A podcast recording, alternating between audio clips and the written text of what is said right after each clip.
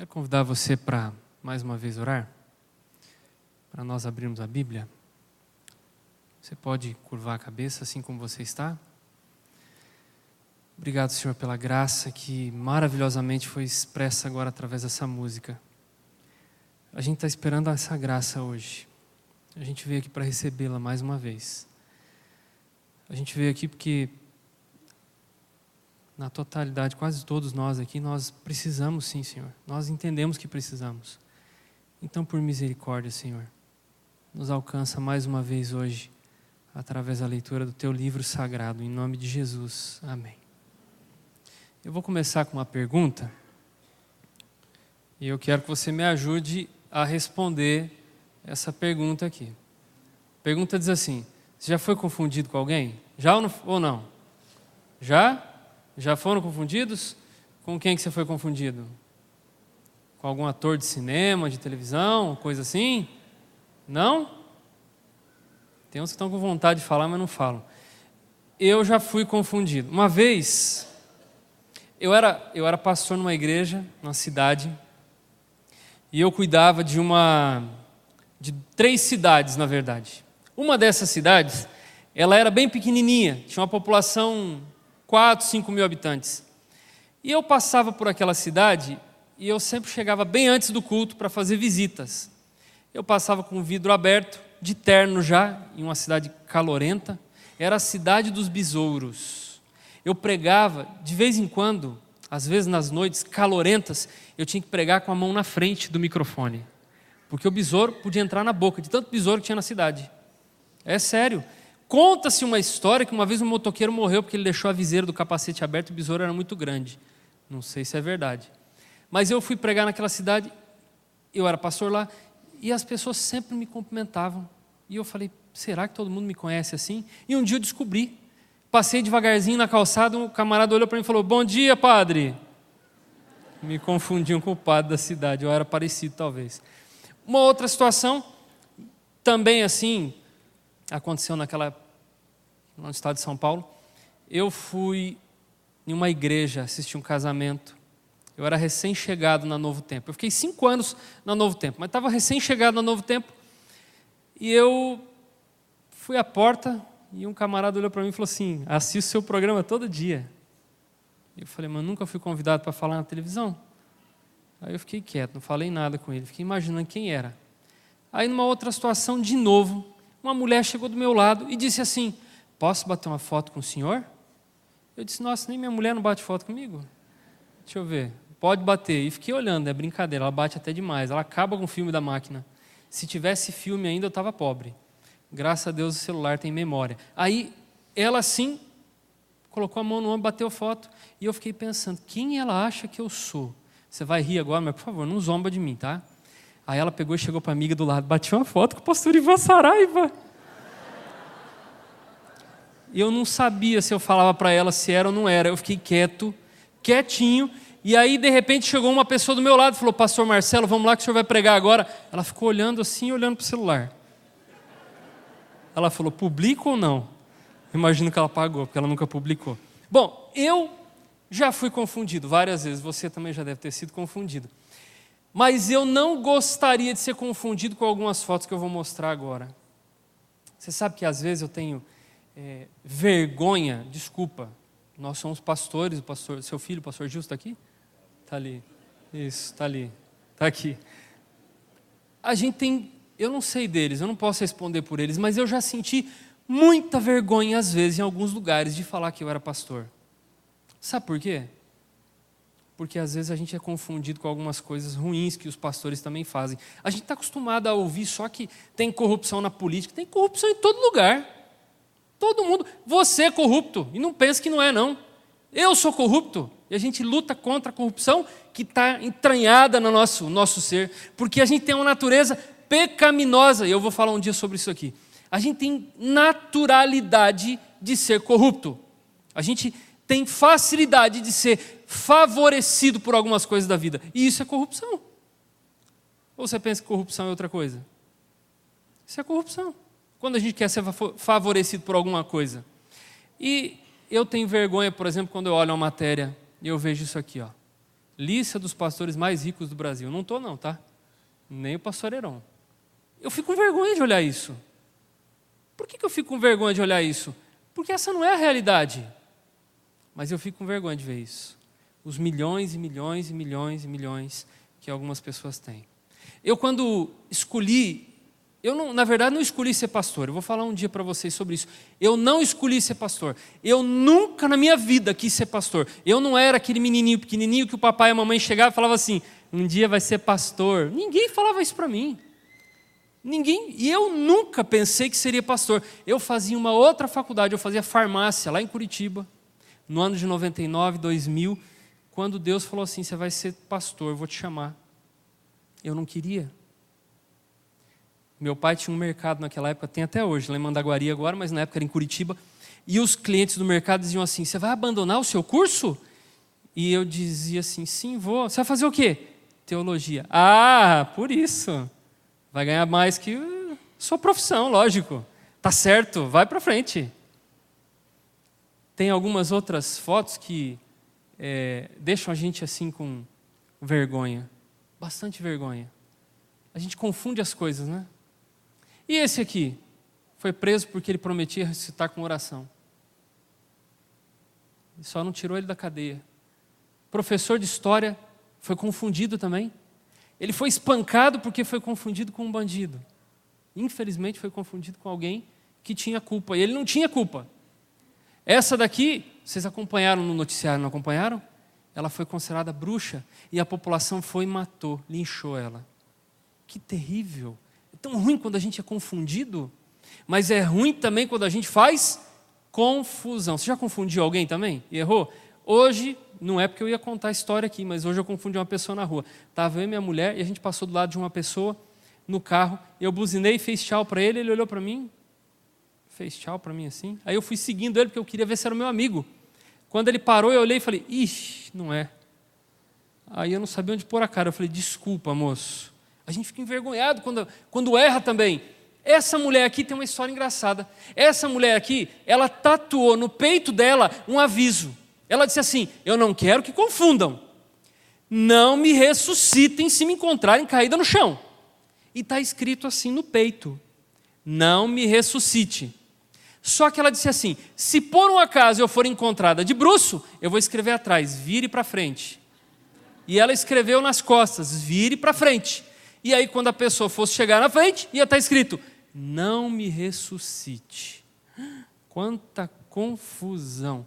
Mas não é porque ela não quer viver mais, não. É porque ela acha que ela já viveu o suficiente e ela acha que ela não precisa mais dar trabalho para o governo. Ela diz assim: Eu não quero chegar até os 100 anos, porque eu estou feliz com isso. Mas olha, a gente tem que aprender a não confundir as coisas. A gente vive confundindo as coisas. Eu acho que você já deve ter colocado alguma vez sal no lugar do açúcar, não colocou? Ou açúcar no lugar do sal, né? O homem faz isso bastante. Deixa eu mostrar para você uma história para a gente evitar confusão. Você pode abrir a Bíblia, no Evangelho de João, o capítulo 6. Evangelho de João, capítulo 6.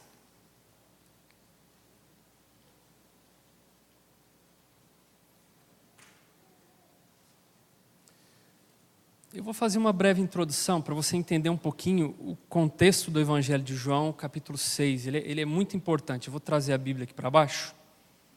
Eu vou ficar evitando um pouquinho de subir no púlpito, porque eu gosto de andar aqui próximo de vocês. O Evangelho de João, ele é um evangelho diferente dos outros evangelhos. Eu estou dizendo isso porque, para a gente que estuda teologia, a gente tem essa diferenciação ela é bem lógica, bem clara. Eu vou tentar explicar de uma forma bem simples para você. Em, nos três, em todo o Novo Testamento, principalmente nos Evangelhos, existem dos milagres feitos por Jesus 35. Você pode contar depois, você pode pesquisar na Bíblia, pode pesquisar no Google. São 35 milagres que Jesus realizou.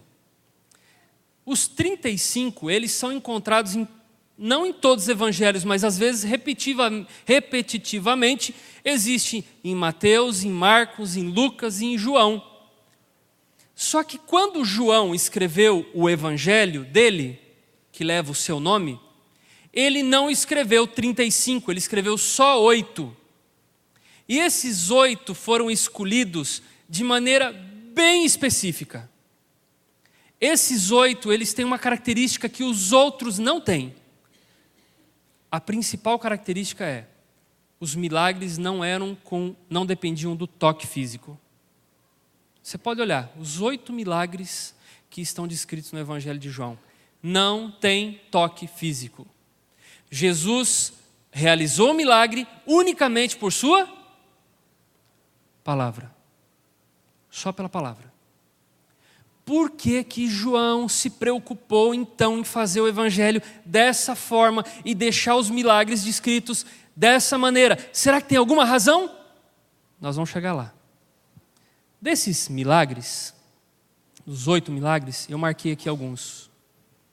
Eu quero, eu vou ler só um, né? Lógico, que nós vamos nos preocupar hoje, mas da água transformada em vinho naquele casamento, a cura do filho de um oficial, a cura de um paralítico, a multiplicação dos pães, Jesus caminhando sobre as águas, a cura de um cego de nascença, a ressurreição do seu amigo Lázaro e o último, lá em João 21, a pesca que ele fez, que as pessoas às vezes esquecem de colocar essa pesca como um milagre, mas foi um milagre. Já no Evangelho, no capítulo 6, que nós vamos ler agora, o milagre específico é o da multiplicação dos pães e dos peixes. Você vai acompanhar comigo agora, capítulo 6, verso 1.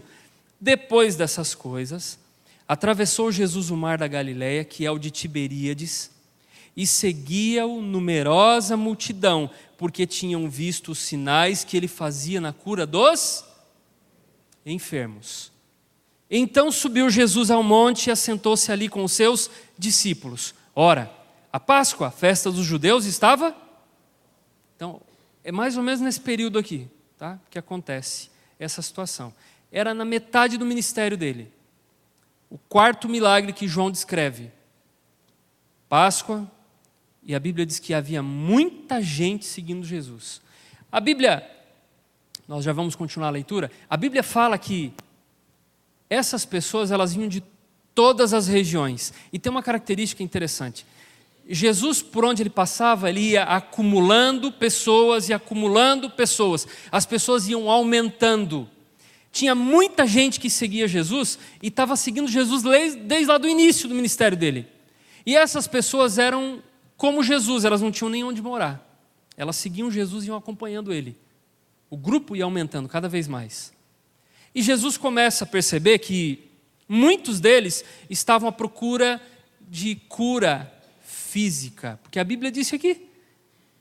Eles estavam procurando ele, verso 2, seguiam numerosa, numerosa multidão, porque tinham visto os sinais que ele fazia na cura dos. E deixa eu te dizer uma coisa: qual é o problema seguir Jesus se você está precisando de um problema, está passando por algum problema físico? Tem algum problema ir até Jesus se você está passando por um problema físico? Tem? Não, não tem. Porque se a gente tiver esse tipo de bloqueio, então a gente vai procurar quem?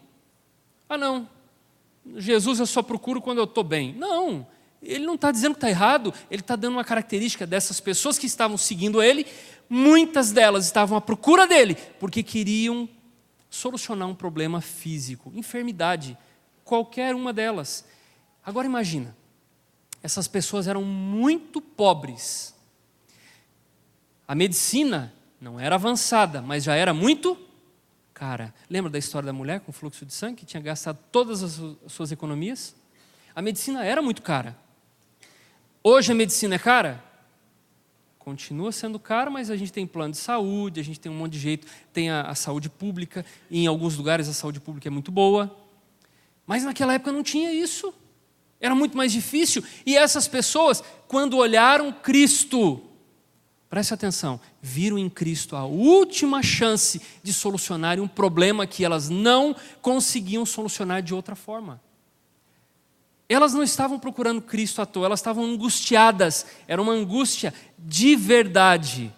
Angustiadas, desesperadas, procurando Cristo. E a Bíblia continua dizendo, verso 5: Então Jesus, erguendo os olhos e vendo que grande multidão vinha ter com ele, disse a Filipe: Onde compraremos pães para lhes dar a comer?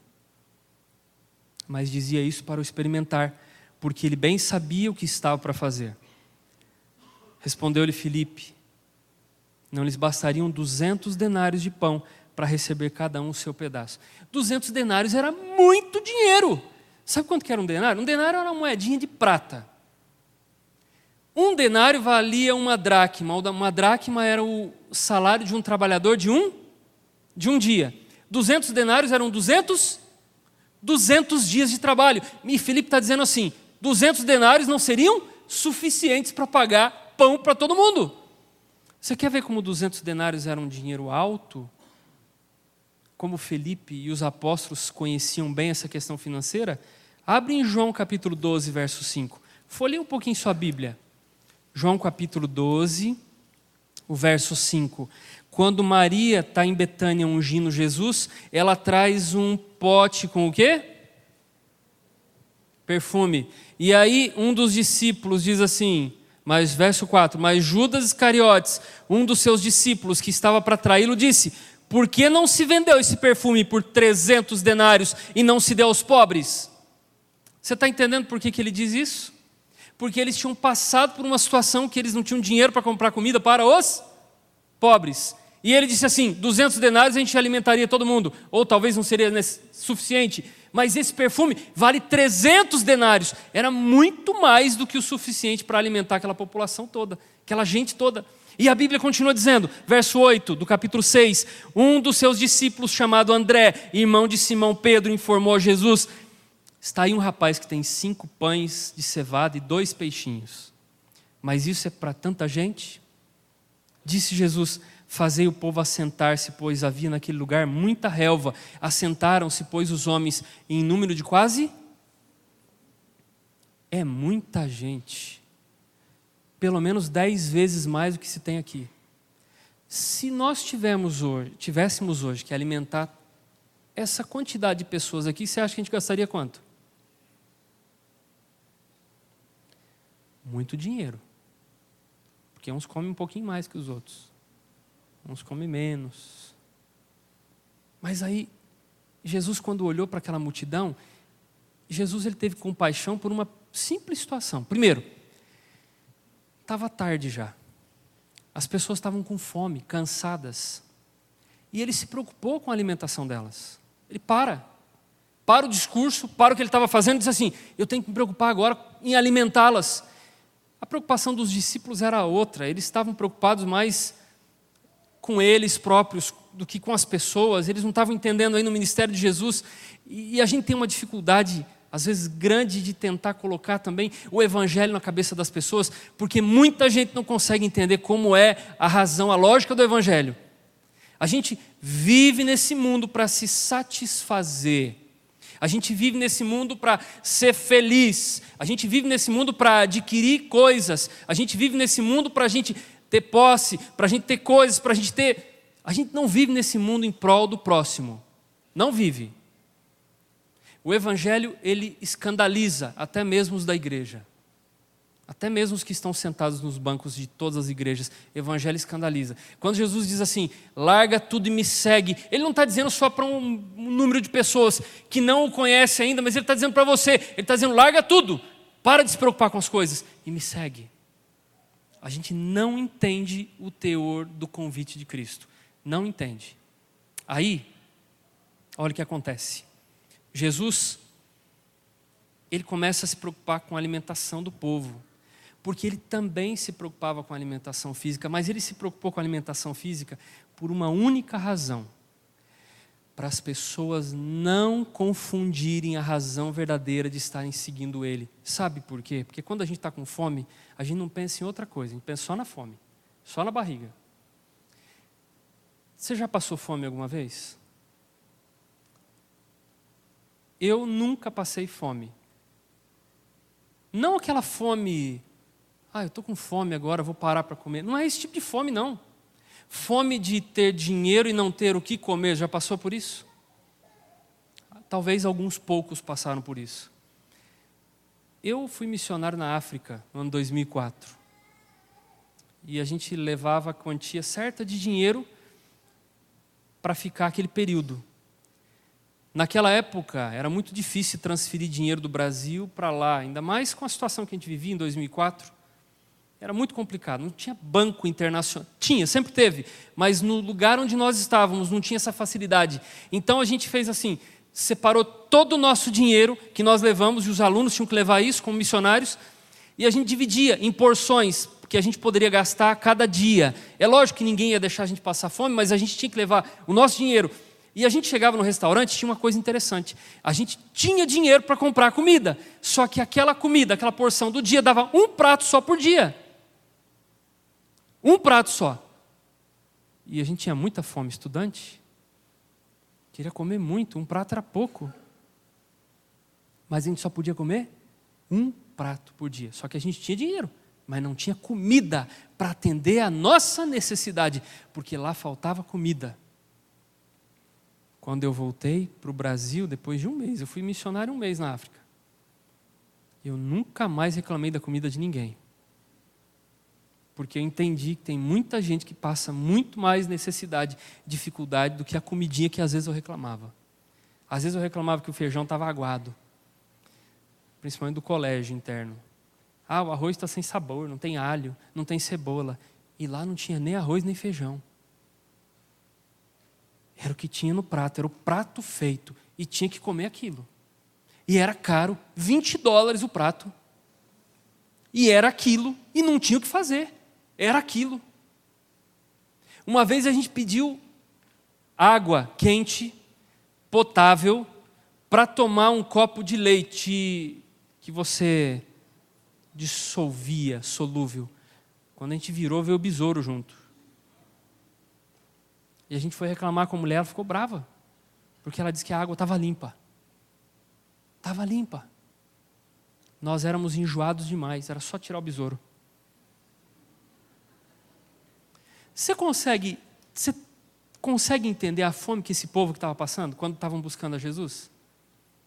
Mas eles tinham esquecido da fome, que eles estavam necessitados por uma cura, eles estavam angustiados, não tinha mais solução para a vida deles, eles estavam angustiados pela cura e eles buscavam a Jesus de verdade, só que Jesus não queria que eles confundissem as coisas, então Jesus parou, se preocupou em alimentar e encher a barriga deles, porque Jesus queria que eles entendessem de verdade o real significado de Jesus ter vindo a essa terra. Jesus não queria que ninguém confundisse nada, ele estava preocupado com isso. Então ele alimenta, e ele alimenta toda aquela multidão, e ainda sobra um monte de comida. E aí, olha o verso seguinte, verso 11: Então Jesus tomou os pães e, tendo dado graças, distribuiu-se entre eles, e também igualmente os peixes, quanto queriam. Fartou todos, né? Verso 12.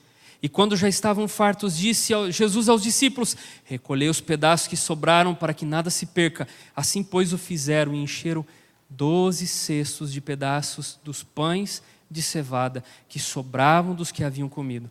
Vendo, pois, os homens o sinal Jesus, que Jesus fizera, disseram: Este é verdadeiramente o profeta que devia vir ao mundo.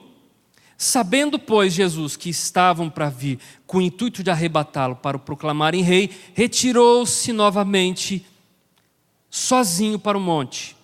E aí vem o, o, outro milagre que ele anda sobre o mar. Mas a gente vai para o verso 22 agora. No dia seguinte, a multidão que ficou do outro lado do mar notou que ali não havia senão um pequeno barco e que Jesus não embarcava, não tinha embarcado com eles, com seus discípulos, tendo eles partido a sós. Entretanto, outros barquinhos chegaram de Tiberíades, perto do lugar onde comeram o pão, tendo o Senhor dado graças. Quando, pois, viu a multidão que Jesus não estava ali, nem os discípulos, tomaram os barcos e partiram para Cafarnaum à sua procura. E tendo encontrado do outro lado do mar, lhe perguntaram: Mestre, quando chegaste aqui? Respondeu Jesus: Em verdade, em verdade vos digo, vós me procurais não porque vistes, não porque vistes, mas porque comeste dos pães e vos Olha aqui o grande problema. Eles estavam confundindo as coisas. O que Jesus queria mostrar para eles? Jesus queria mostrar para eles uma outra visão, a visão verdadeira do céu. Jesus queria mostrar para eles que ele, e ele continua descrevendo aqui, e ele diz assim, no verso 35: Declarou-lhes, pois, Jesus, eu sou o pão da vida, o que vem a mim jamais terá fome, o que crê em mim jamais terá. Ninguém vai ter fome nem sede. Sabe por que não vai ter fome e sede? Ele não está falando desse tipo de fome, ele está dizendo assim, e eu quero que você abra agora no livro de Mateus, o Evangelho de Mateus, o capítulo é o capítulo 6, tem uma reflexão paralela com esse texto.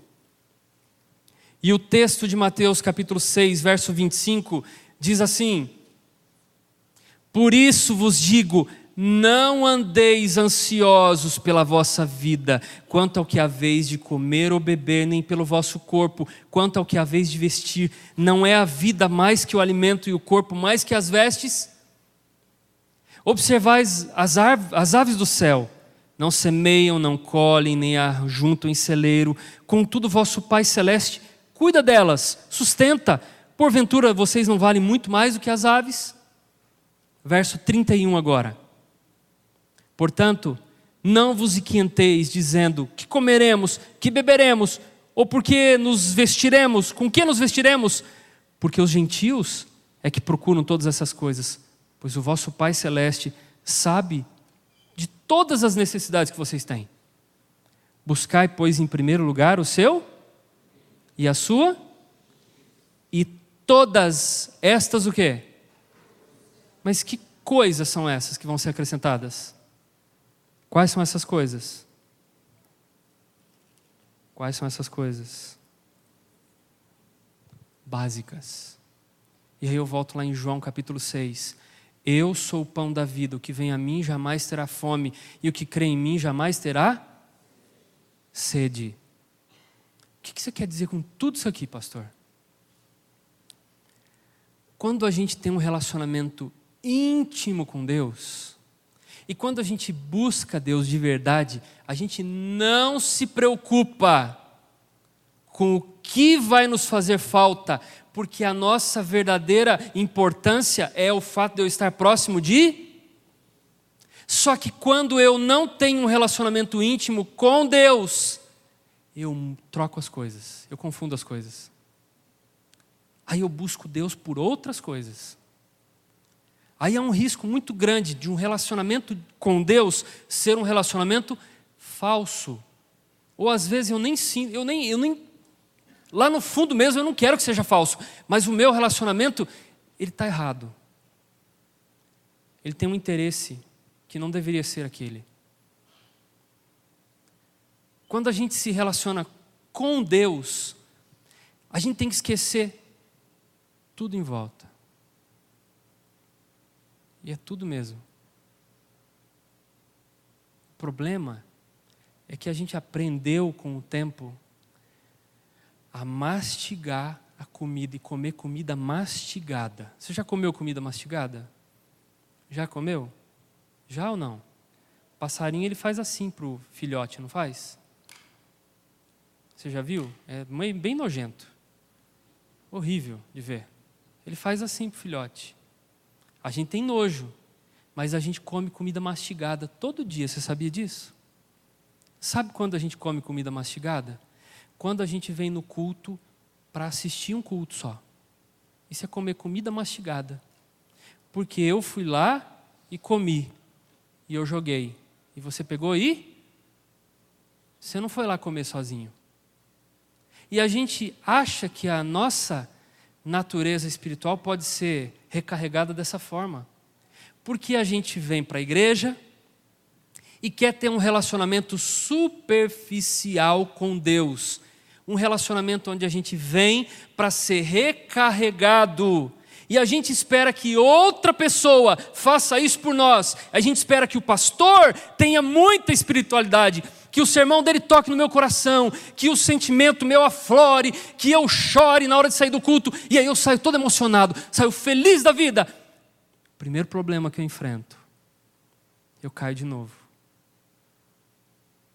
E aí eu tenho a tendência de achar que Deus me abandonou, mas eu estou comendo comida mastigada. Comida mastigada não vale nada, perdeu os nutrientes. ela vale por pouco tempo. Quem tem que mastigar a comida? Quem? Eu. E quando que eu mastigo a comida? Buscando a palavra, todo dia, sem confundir as coisas. Por que, que eu vou até Jesus? Que fome que eu estou? Qual é o tipo de necessidade que eu tenho? Por que, que eu busco Jesus de verdade, de coração? Será que realmente eu estou entregando aquilo que realmente eu sou, que eu vivo? Eu deixo tudo para trás para seguir Jesus? Eu faria isso? Eu faria isso nos dias de hoje? Eu teria de coragem de abandonar todos os meus recursos financeiros, minhas posses, meu dinheiro, meus carrões, tudo, e colocaria na mão de Deus, falaria: Tó, é seu, Senhor. Eu não estou preocupado mais com isso, eu quero ir para o céu. Porque quem quer ir para o céu não está preocupado com isso. Quem não quer ir para o céu está preocupado com isso. Jesus quer ter um relacionamento íntimo com você. Íntimo, de verdade. E lembra que eu falei para vocês que nós somos nós somos um como que eu falei ontem? Um povo especial como é? Remane remanescente tem que viver como remanescente. Ele não pode viver como borda remanescente ele tem uma característica única. Eles vivem esperando a volta de. E a gente está esperando a volta de Jesus? Eu sei que tem muita gente que talvez entrou aqui hoje para assistir um culto também. Não veio prestar um culto, veio assistir um culto. Tem muita gente que às vezes entra na igreja, vem aos sábados, ou vem porque foi convidado e tem, a gente está vivendo uma, uma época assim no mundo que a gente vive muita emoção à flor da pele, né? A gente quer se sentir bem em todo lugar. Se não se sentir bem, não volta mais. E com Deus também. E as pessoas dizem assim: Eu vou provar a Deus todo dia. Eu vou provar a Deus, eu vou provar a Deus. Você já ouviu isso? Você já provou a Deus? Já provou a Deus? Não tem problema nenhum você provar a Deus. Só cuidado com o que você vai pedir, que Ele vai te atender.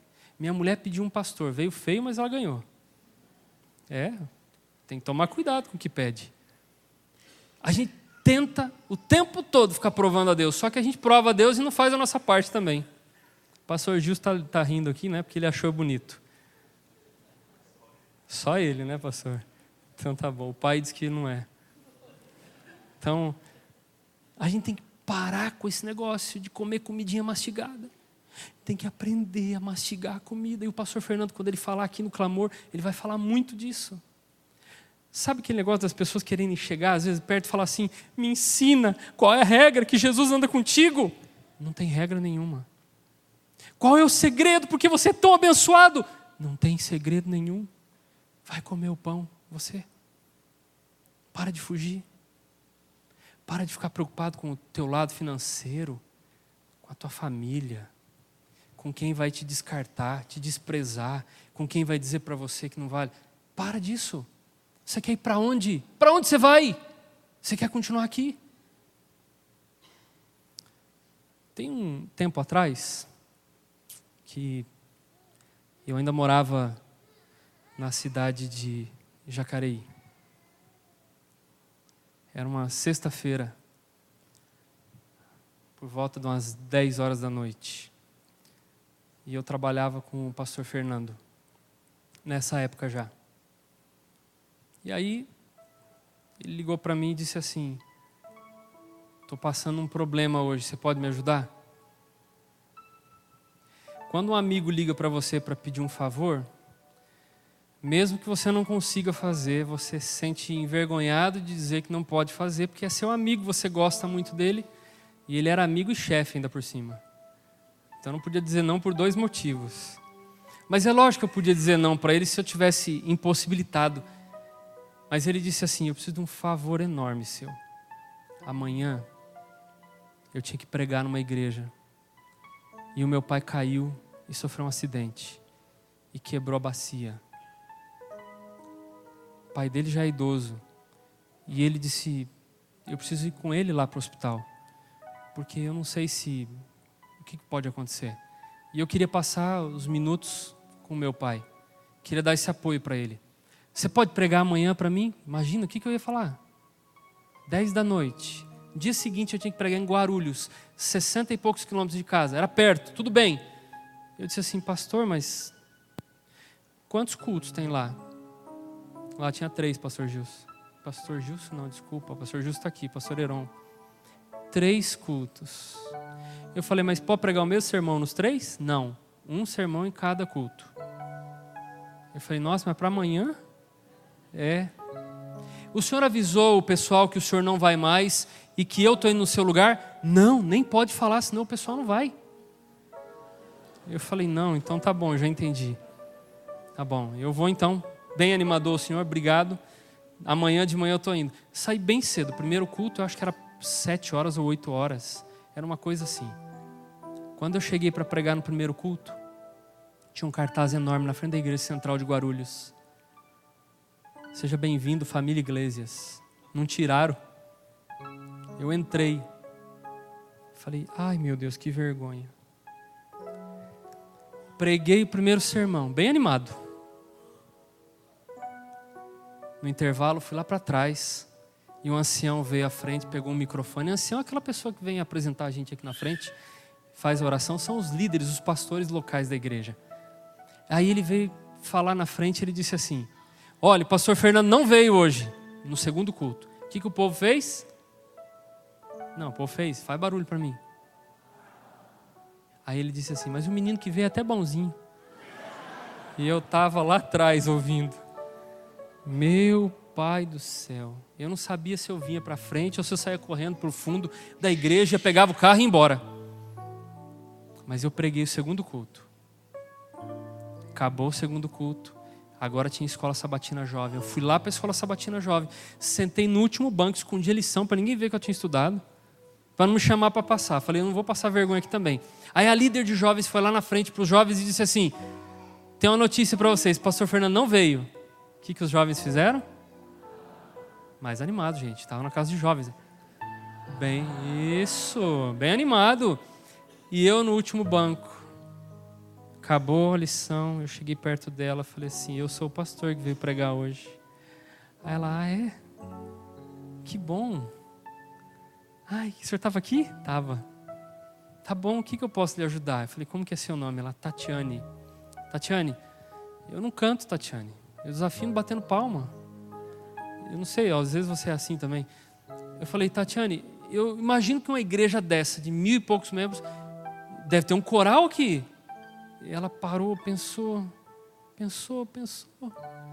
E ela não respondia. Eu falei, mas você tem um coral ou não tem? Ela falou, então. Tem, tem um coral. Eu falei, você me dá a partitura do coral, por favor. Ela, partitura do coral? Falei, coral canta com partitura, né? Todo mundo, pega a partitura, quero escolher uma música, rápido, Tatiane. Me ajuda, vou pregar no terceiro culto. E ela foi correndo, pegou a partitura, trouxe, me entregou na mão. Eu folhei, folhei, folhei, folhei, folhei essa música aqui. Vou subir para pregar. Subi para pregar. Terminou o sermão. Coral foi cantar. Fiz o apelo. Algumas pessoas levantaram, vieram à frente. Mas quando eu olho para trás, o coral inteiro estava chorando. Aí eu fiquei mais desesperado ainda. Falei, deve ter sido muito ruim. Misericórdia. O que, que eu fiz? O coral todo chorando. E eu olho para trás o coral soluçando, e, eu, e o púlpito era pequeno, perto do tamanho do coral, e eu aqui junto com eles, o primeiro banco já enchia lotada, a igreja lotada, a galeria lotada. E eles não paravam de chorar, e eu começou a me atrapalhar. E eu fiquei desesperado, e eu nunca tinha passado por aquilo. Quando acabou o sermão, eu olhei para trás e olhei para ela e disse: O que foi que aconteceu? Ela disse: Aconteceu um negócio aqui que eu tenho que te contar depois. Não dá para contar agora. Mas por que não dá contar agora? Ela disse, porque a história é longa. E eu tenho que lhe escrever um e-mail. E o e-mail vai ser grande. Ela demorou um mês para escrever, tão grande que o e-mail era. E ela mandou o e-mail para mim depois de um mês. Eu fui ler o e-mail. E ela dizia assim: Vou lhe contar desde o início. Como mulher gosta de contar detalhadamente, né? Desde o início. Ah, eu não sou preconceituoso. Pode parar. Estou brincando. Não sou. Mulher dirige melhor que homem. Você sabe disso, não sabe? Também tem bem menos mulher que homem na estrada, né? não sou preconceituosa, só piadinha de macho, machista. A gente é tudo machista, tá? Não adianta falar que não é não. Esses dias a minha amiga disse assim: vocês têm que parar com aquelas piadinhas que homem gosta de carro e mulher gosta de sapato. Mulher também é inteligente, também gosta de livro. É verdade ou não é?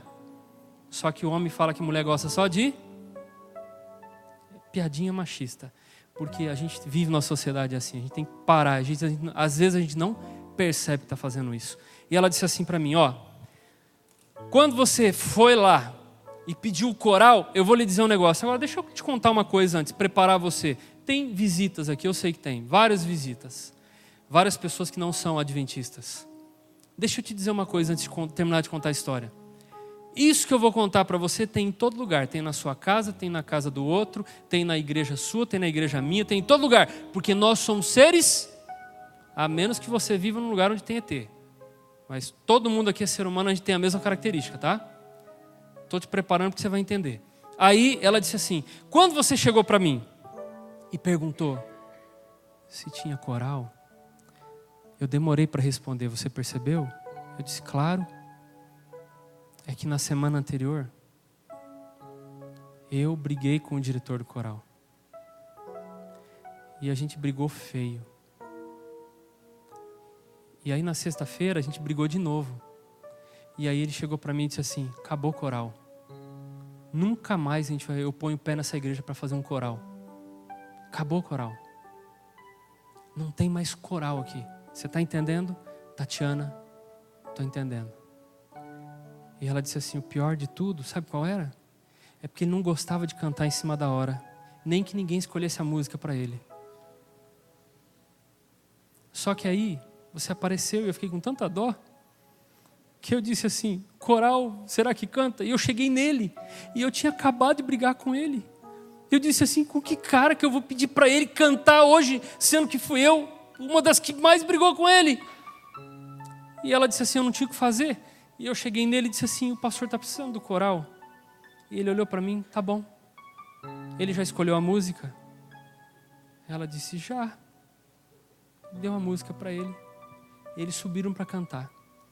No meio da multidão tinha uma menina, a Carla. A Carla não ia à igreja há muito tempo mais. Não queria saber de igreja. A Carla tinha passado por todos os departamentos, talvez, da igreja. Ela cresceu, passou lá pelo departamento infantil, foi desbrava, foi aventureira, foi jovem, estava no clube de jovens, era diretora do clube de jovens. E aí chegou no momento da vida, ela disse assim: Eu vou desistir de tudo.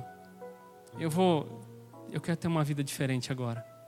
A maioria de nós já, se não fez, já passou às vezes pela cabeça isso.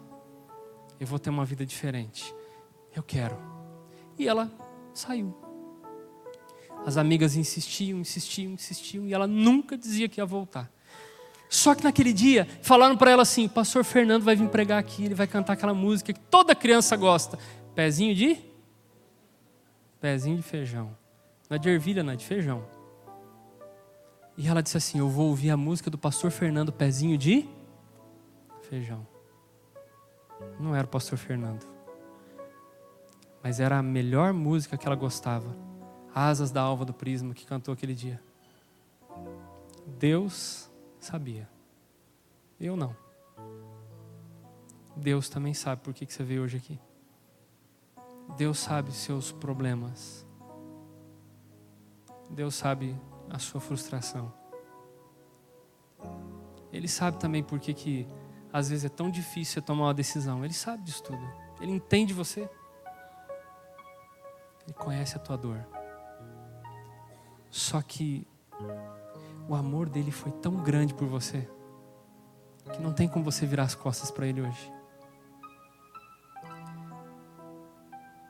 Ele não veio aqui na terra para alimentar você. Ele veio para te salvar. Não se preocupa com o seu alimento, com o seu emprego, com a sua vida. Ele quer salvar você. Por isso que o amor de Jesus é superior a qualquer um. Superior a qualquer outra relação que você tenha com qualquer outra pessoa. Ele quer só salvar você. O Fábio vai cantar uma música agora que fala sobre esse amor maravilhoso, grandioso, poderoso. E eu tenho um apelo para você hoje. Um apelo para dois grupos de pessoas. Um apelo bem simples. bem simples. O apelo mais simples que existe, que é aquele apelo que você vai dizer para você e vai dizer com e vai conversar com Deus, Senhor. Ontem você pediu por um milagre. Hoje você vai pedir para mastigar a Bíblia de novo. Senhor, eu quero aprender a ler a Bíblia de novo. Eu quero ter uma experiência de verdade com o Senhor. Ontem eu orei pelo milagre e hoje eu quero orar por uma ação minha. Eu quero tomar decisão, eu quero ler a Bíblia de verdade, eu quero voltar a ter um relacionamento com o Senhor, porque não me importa o que tem para trás, daqui para frente, eu quero ir para o céu. E esse amor de Jesus, ele vai invadir o seu coração, vai tomar conta de você e vai fazer você se transformar em uma outra pessoa. Porque que amor é esse? Que amor é esse que ele tem por nós? Escuta a música. Que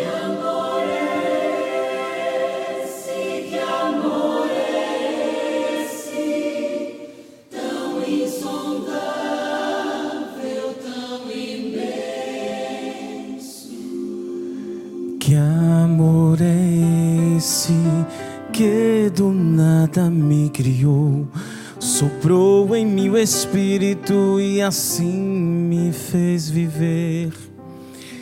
Que amor é esse que ao meu lado sempre andou, por onde quer que eu fosse, ajudando-me a vencer. Que amor é esse que um dia me salvou? Do meio dos meus erros, estendeu-me a sua mão. Que amor é esse que esqueceu o mal que eu fiz e em toda a minha vida e me deu seu perdão? Oh, sim, eu sei que amor é esse, vou dizer a quem quiser ouvir, levanto minha voz ao céu. O amor maior que eu nunca hei de compreender. O amor que tudo pode é o amor de Deus.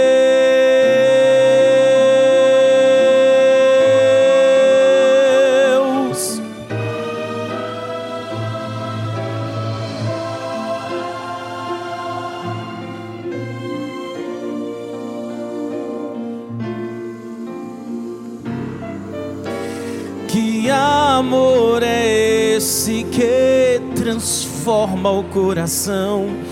que dá sentido à vida, que redime o pecador. Que amor é esse que concede a salvação, justificando o homem sem contar o que passou? Que amor é esse que nos prometeu voltar? Para dar a vida eterna a quem nele apenas crê. Que amor é esse que a própria vida deu, deixando sua glória, vida ao mundo para morrer. Oh, sim, eu sei que amor é esse? Vou dizer a quem quiser ouvir, levanto minha voz ao céu. O amor maior que nunca hei de compreender. O amor que tudo pode. O amor que tudo pode é o amor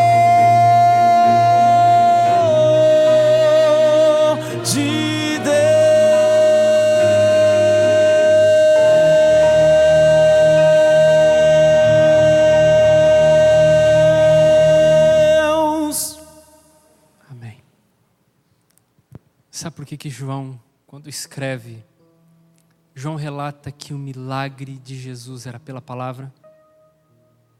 Porque a mesma palavra que você tem na tua mão tem o mesmo poder. Jesus tem que fazer um milagre na tua vida hoje, de novo, para você voltar a crer na palavra, para você voltar a acreditar que a sua vida pode ser transformada de verdade e parar de viver nesse cinismo espiritual que você está vivendo, sem compromisso nenhum, achando que a vida vai assim, vai levar você até o final e você vai para o céu no final. Não vai, não vai te levar para nada. Jesus quer que você tenha um compromisso de verdade. Que amor é esse?